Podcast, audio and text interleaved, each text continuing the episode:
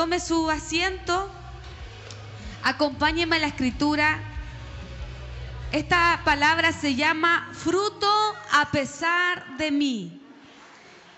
Es decir, fruto a pesar de nosotros. Como ustedes saben, estamos en las semanas del fruto, las cuales terminan el primero de septiembre. Porque creemos que después de esa fecha algo grande va a pasar y en esta fecha, en este tiempo, algo grande está pasando para los que creen esta palabra del fruto. Acompáñame a la Biblia en Primera de Corintios capítulo 1, versículo 10 al 12. Primera de Corintios 1 del 10 al 12. Dice así la palabra del Señor. Os ruego pues, hermanos, por el nombre de nuestro Señor Jesucristo, que, habéis que habléis todos una misma cosa. Diga conmigo, habléis todos una misma cosa. Y que no haya entre vosotros divisiones, sino que estéis perfectamente unidos en una misma mente y un mismo parecer. Diga conmigo una misma mente y un mismo parecer porque he sido informado acerca de vosotros, hermanos míos, por los de Cloé, que hay entre vosotros, más fuerte, contiendas. Quiero decir que cada uno de vosotros dice, yo soy de Pablo y yo de Apolos y yo de Cefas y yo de Cristo. Padre Santo, en esta hora te doy gracias por este tiempo de oración. Te pido, Señor, que tú hables a tu pueblo. Señor, que tú hables, Señor, a tu iglesia. Que yo solo sea un instrumento, Señor, en tus manos. Todo lo de mí, sácalo, Señor, y que sea tu Espíritu Santo hablando a tu pueblo. Te lo pido en el nombre de Jesús. Amén y amén. Mire, la palabra de Dios nos señala que Pablo escribe una carta a una iglesia llena de dones, una iglesia con mucho recurso en conocimiento y también económico. Pablo le escribe a una iglesia que ha sido dotada de Dios con dones y con privilegios que otras iglesias no tenían. La iglesia de Corintios estaba compuesta por ex soldados romanos ex esclavos y judíos. Por tres personas estaba compuesta la iglesia, ex soldados romanos, ex esclavos judíos y por, perdón, sí, ex esclavos judíos y por judíos. La, la iglesia era una iglesia diversa, así como la iglesia Cristo es vida. Una iglesia multicultural, con diferentes formas de pensar, con diferentes formas de vivir. Hay gente que le gusta el tema más pausado, es gente más lenta y no estoy eh, denigrando a la gente lenta, sino que necesitamos gente también más calmada para pensar, que razone, que diga, a ver, espérate, ¿qué dijiste? Déjame a ver, tú, tú vas a hacer esto, esto, ¿y cómo lo vas a hacer? gente que frena a los rápidos. Pero también la iglesia de Corintios y esta iglesia actual tiene gente muy rápida que cuando habla alguien medio lento se me aburre. Es por eso que en esta iglesia tenemos siempre invitados muy distintos que vienen a predicar. Pero la visión no es decir, oh, yo soy del pastor tanto, a mí me gusta la pastora, a mí me gusta el pastor, sino que la visión es que todos tengamos un mismo parecer y un mismo pensar de que el foco es Cristo para toda la iglesia. Ahora, cuando yo le preguntaba al Señor, em, Señor, ¿qué palabra doy? El Señor me hacía ver esta palabra de esta iglesia porque nuestra iglesia es parecida a Corintios y me refiero a la diversidad de gente que la habita. Esta iglesia es una iglesia que está eh, compuesta por venezolanos, está compuesta por chilenos, por dominicanos, por cubanos. Es una iglesia que está compuesta por gente que viene de segmento alto, como quiera llamarlo, verlo, y segmento bajo también. Pero aquí en la iglesia no importan las clases sociales. Aquí en la iglesia no importa la cultura, porque todos somos de la misma cultura del reino de Dios aquí en este lugar. Porque aquí en la iglesia no hay clases sociales, no hay esclavo, no hay soldado, no hay jefe. Somos todos iguales para el Señor. Pablo llama la atención en esta carta. Pero ¿qué pasa? Dice. ¿Qué pasa que algunos dicen que son de Apolo y otros son de Pablo? Eh, Pablo señala también que algunos son de Cefa y otros de Cristo, pero sabe que en realidad la contienda en esta carta no es Cefa ni Cristo, es Apolos y Pablo. Porque Pablo era el que había fundado la iglesia, pero había dejado a un predicador bueno, un predicador que, que, estaba enseñando a la iglesia que era Apolos. Y Apolos tenía un mensaje em, griego, un mensaje quizás más elocuente, más elevado. Dice la Biblia que, que, que Apolos era un buen predicador, era elocuente. Y Pablo dice, a ver, a ver, aquí hay contienda entre Apolos o entre mí. ¿Qué pasa aquí con la iglesia? La, la iglesia estaba eligiendo de acuerdo a lo que a ellos les parecía bien. Porque Apolos, si bien era judío, tenía un nombre griego. Apolos al parecer era un nombre más bonito o más, em, gustaba más la palabra, era más lindo de, de mirarlo, de apreciarlo que Pablo. Pablo en la Biblia señala en el pasaje de Primera de Corintios 15, versículo 8, él se señala como un abortivo. Dice, y al último de todos, como un abortivo, me apareció a mí, porque yo soy el más pequeño de los apóstoles y que no soy digno de ser llamado apóstol porque perseguí a la iglesia de Dios. Pero por la gracia de Dios soy lo que soy. Diga conmigo, por la gracia de Dios soy lo que soy.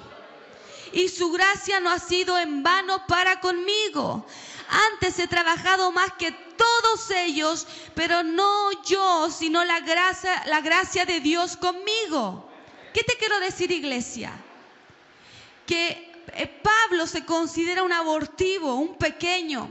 Algunos comentaristas judíos creen que Pablo tuvo un problema en el vientre, la mamá de Pablo, que Pablo desde el vientre venía con una dificultad, que por eso Pablo se declara como un abortivo, porque algunos comentarios extra bíblicos señalan de que Pablo venía con algún problema, con alguna deficiencia, y que a causa de aquella deficiencia en el útero materno, nació pequeño.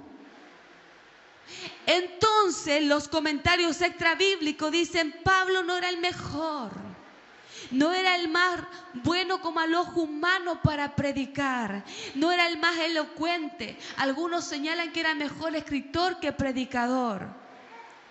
Pero aún así Pablo en la primera carta a los Corintios dice, aunque yo fui un abortivo, aunque tengo deficiencias o aunque he sido rechazado. Aquí no es importante Pablo, lo importante era el mensaje de Pablo. ¿Qué quiero decirte con esto?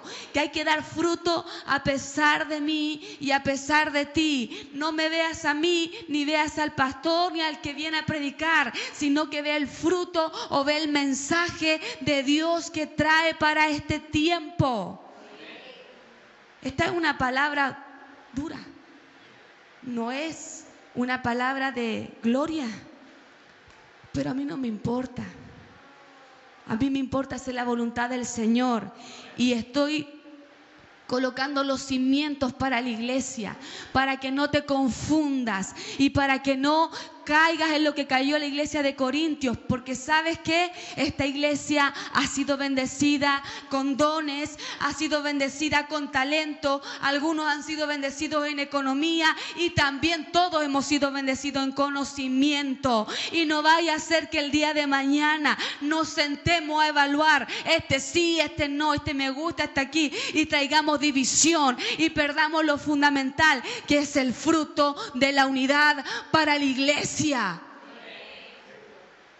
Apolos, un nombre griego, con un mensaje elocuente, con un mensaje quizás no tan básico. La gente empezó a preferirlo. Es que tiene un mensaje muy sencillo, Pablo. Es que no nos cuadra que Pablo predique a Cristo y venga tan enfermo. Es que no nos cuadra que Pablo predique a Cristo y venga tan atribulado. Es que no nos cuadra, no nos cuadra ese mensaje. Pero Pablo corrige y dice, si no me creen a mí, crean a Cristo, que Él marcó el camino y Él fue golpeado por nosotros. Fue tribulado, Él fue muerto en la cruz por amor al mundo. Pareciera que algunos mensajes no nos cuadran. Van conmigo por la persona. No nos cuadran que se hable de salvación y que haya tanto padecimiento. No nos cuadra que se hable de prosperidad cuando un pastor está luchando por pagar su iglesia. A veces no nos cuadra. Pero el patrón bíblico dice que para parecerse al Señor nos muestra el patrón bíblico que el único camino es el padecimiento. Yo vengo a competir con todos los mensajes que tú escuchas en la semana de prosperidad y de que todo va a ir bien. Yo vengo a, a competir como una pastora con olor a oveja, de que la vida es cruel, de que la vida es dura, que no te puedo decir que nada malo te va a pasar. No te puedo decir que eso va a salir bien. Yo te voy a decir la verdad, que tienes que aferrarte del Señor para que esa prueba la pases en victoria. Porque en el mundo tendréis aflicción, dice la Biblia. Pero confiad, dijo Cristo, que yo he vencido al mundo. Van conmigo. Fruto a pesar de mí. Fruto a pesar de mí. Aquí no, no está bien las contiendas. Aquí no se aprueban las divisiones. Si alguien habla mal de su pastor o su pastora y a usted le afecta, a mí no me importa. No es importante aquí yo ni el pastor. Lo más importante es el alma. Lo más importante es que usted dé fruto de unidad, dé fruto y, y no vaya a pelear, porque eso a mí no me agrada como su pastora. A mí no me agrada, aunque hablen mal de mí. Aquí yo no soy importante. Lo importante es el mensaje. Va conmigo. Si usted me ama, evangelice, predique, tenga comunión con los hermanos, no me defienda en contienda. Usted ame, usted perdone, usted restaure, usted ayúdeme a pastorear a los hermanos, a hablarle del Señor, a hablarle del perdón, de la unidad y de que Cristo viene. Porque se está predicando eso. Cristo viene. Cristo viene y la salvación se pierde. La salvación se pierde. Retén lo que tiene, dice Apocalipsis, porque la salvación se pierde. Por eso el lenguaje juanino dice permanecer. Permanecer es dar fruto, pero el lenguaje paulino es perseverar, perseverar, perseverar, perseverar, perseverar y daremos fruto. Aunque yo haya sido un abortivo, aunque yo no sea agradable y sea pequeño. Pablo venía de Tarso, una ciudad de, que, se dedicaba como a la, a la educación, era como la nueva república aquí en Santiago, como la calle República, todos estos barrios universitarios. Pablo venía de Tarso y Tarso estaba en Turquía. Y todo aquello era un sector universitario. Cuando ya llegaban el tope, cuando ya habían estudiado con ya lo máximo, se iban a otro lugar. Es por eso que Pablo se fue a Jerusalén, donde se encontró con Esteban, porque ya había llegado al tope, ya era el mejor de los mejores.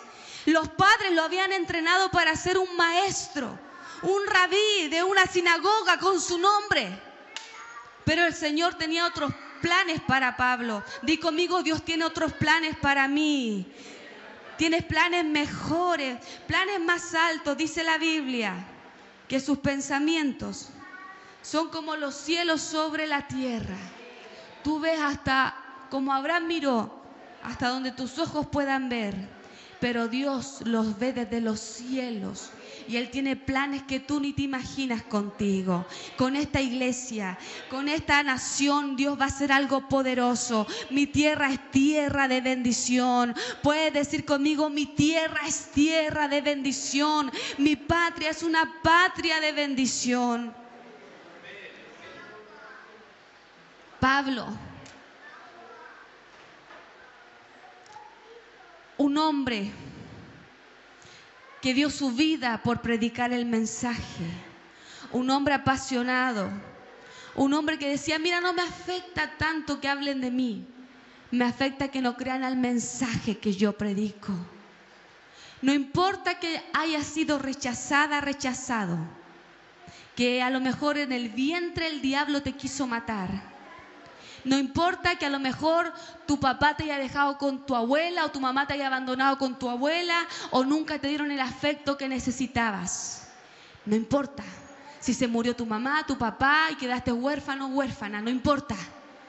Aquí lo importante y el mensaje tuyo es que estás con vida.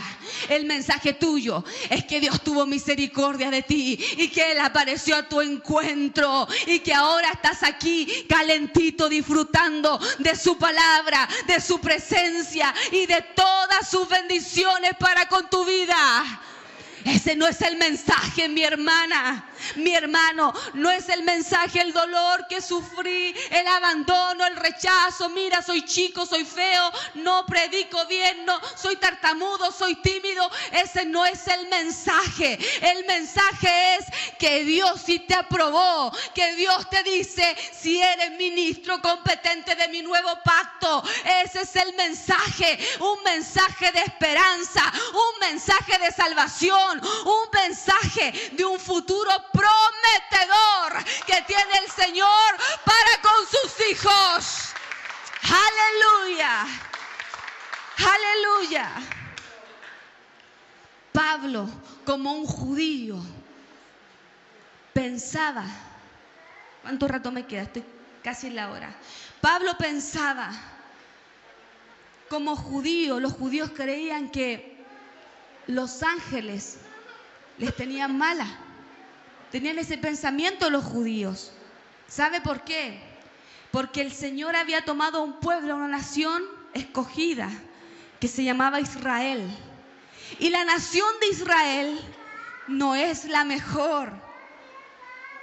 No es la que se portó más bien ni la merecedora del don de Dios. Y los judíos pensaban que los ángeles, que son los guardas espaldas de Dios, que son los que adoran, los querubines, tenían rechazo con la nación de Israel.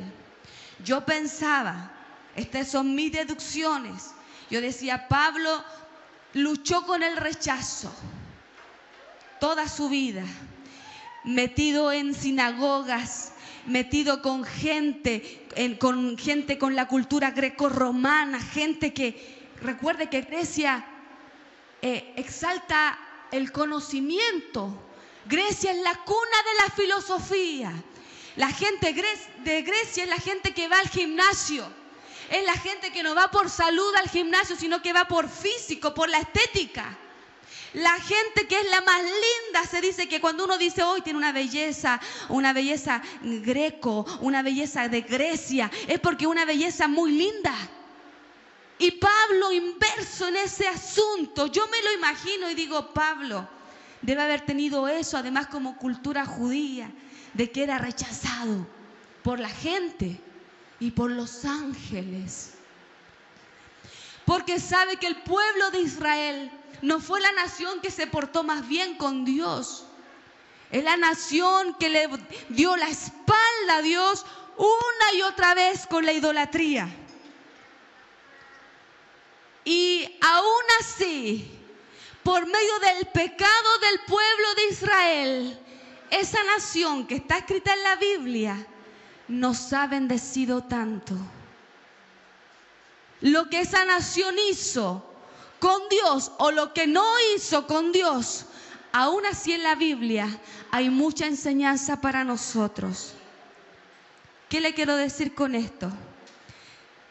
Que el Señor de todo saca provecho aún de lo malo, a pesar de nosotros, aún con nuestros defectos, con nuestros errores o con los pecados que hicieron contra ti, aún con la gente que te falló, aún con la gente que te rechazó, aún con la gente que te abandonó, Dios siempre saca provecho. Él es un Dios que gana, no es un Dios que pierde. Él nos agarra la cabeza y dice, me él dice, todo lo tenía bajo mi control.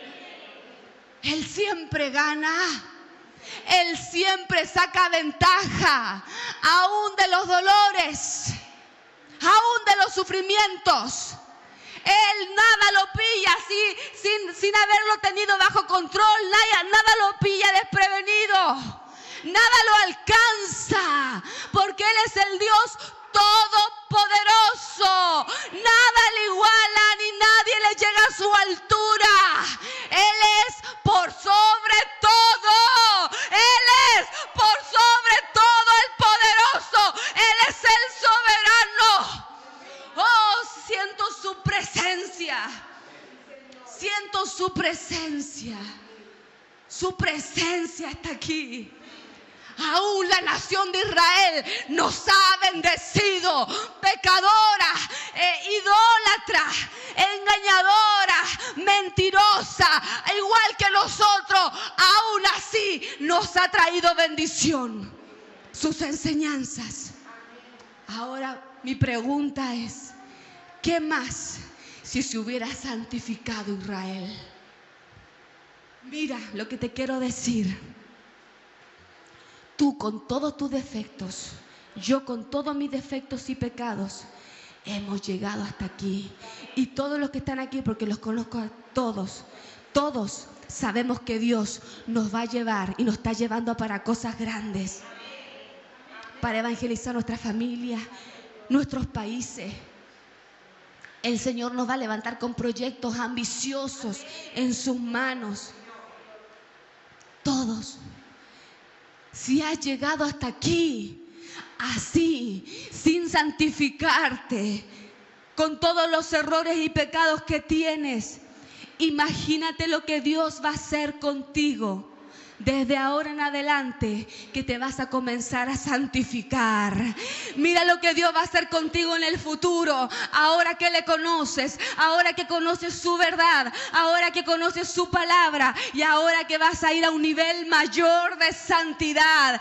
¿Qué bendición vas a hacer entre los tuyos? ¿Qué bendición va a ser contigo en tu casa? ¿Qué bendición va a ser contigo Dios en tu trabajo? Porque ahora te levantas y darás mucho fruto.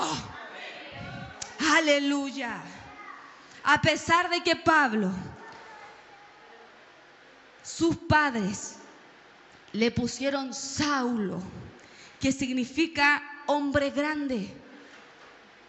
En realidad no era Saúl, era Saulos, el nombre original. Ve que usted lo conoce como Saúl y que después Cristo le cambió el nombre, pero es Saulos.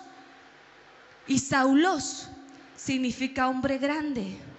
Porque los padres en el tiempo bíblico profetizaban sobre sus hijos. Y le daban un nombre de acuerdo a lo que ellos creían que iban a hacer, de acuerdo a lo que Dios había puesto en su corazón. Entonces los padres creyeron que Saulos sería un hombre grande. Pero cuando Pablo conoce a Cristo y se da cuenta de todo el ambiente en el cual se desenvuelve, un ambiente de egocentrismo narcisista, donde el que sabe más es el más grande, Pablo se reconoce como Paulos, que es el hombre más pequeño. ¿Qué te quiero decir con esto? Que aunque tus padres no te hayan profetizado y te hayan puesto un nombre que ni siquiera sabes lo que significa o no acorda lo que tú eres, Dios nos completa con padres espirituales. Y yo en esta mañana te cambio el nombre y te digo que tú eres nación santa de parte del Señor.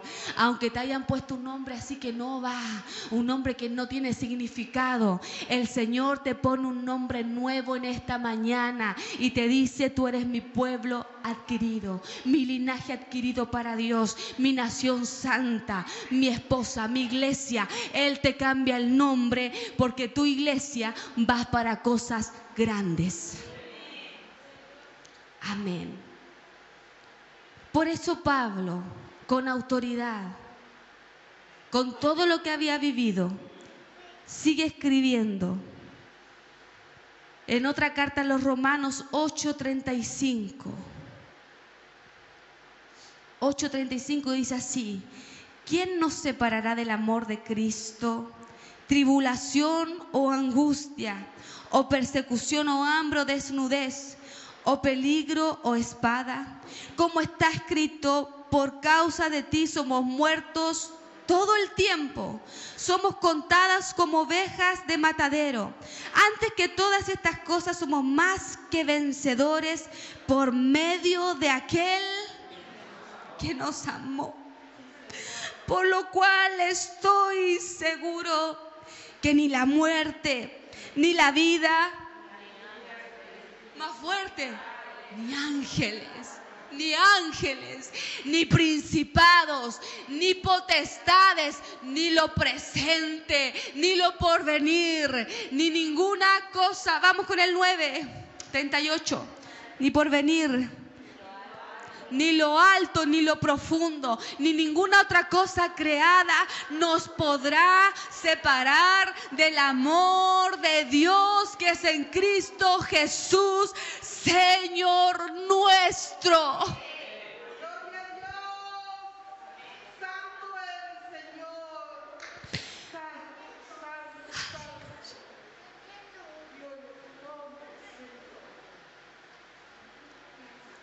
Nada nos va a apartar, nada nos va a apartar de aquel que nos amó. Nada te va a apartar del amador. Él es el amador y nosotros somos los seres amados nada, ni los ángeles, ni los demonios, ni principados, ni ninguna tribulación, ni ninguna cosa momentánea. Nada nos va a separar del amor que está en Cristo Jesús, el Señor nuestro. Fruto a pesar, gracias. Fruto a pesar de mí. Fruto a pesar de ti hay que dar fruto a pesar de nosotros, a pesar de nuestras imperfecciones. No importa que quizás Dios esté trabajando en nosotros porque nadie es perfecto, pero lo importante es que el mensaje sea el mensaje correcto, que el mensaje sea el mensaje del Señor, el mensaje de unidad, el mensaje de que seamos solo uno, un mismo pensamiento, un mismo sentir, que seamos solo uno en Cristo para que el mundo crea. Todo lo demás es pasajero, todo es pasajero, todo es temporal, todo es pasajero. La gente es temporal. Los problemas son pasajeros. Las cosas, los muebles son pasajeros. O usted compra un refrigerador para que le dure toda la vida. Algunos sí. Sí, los conozco.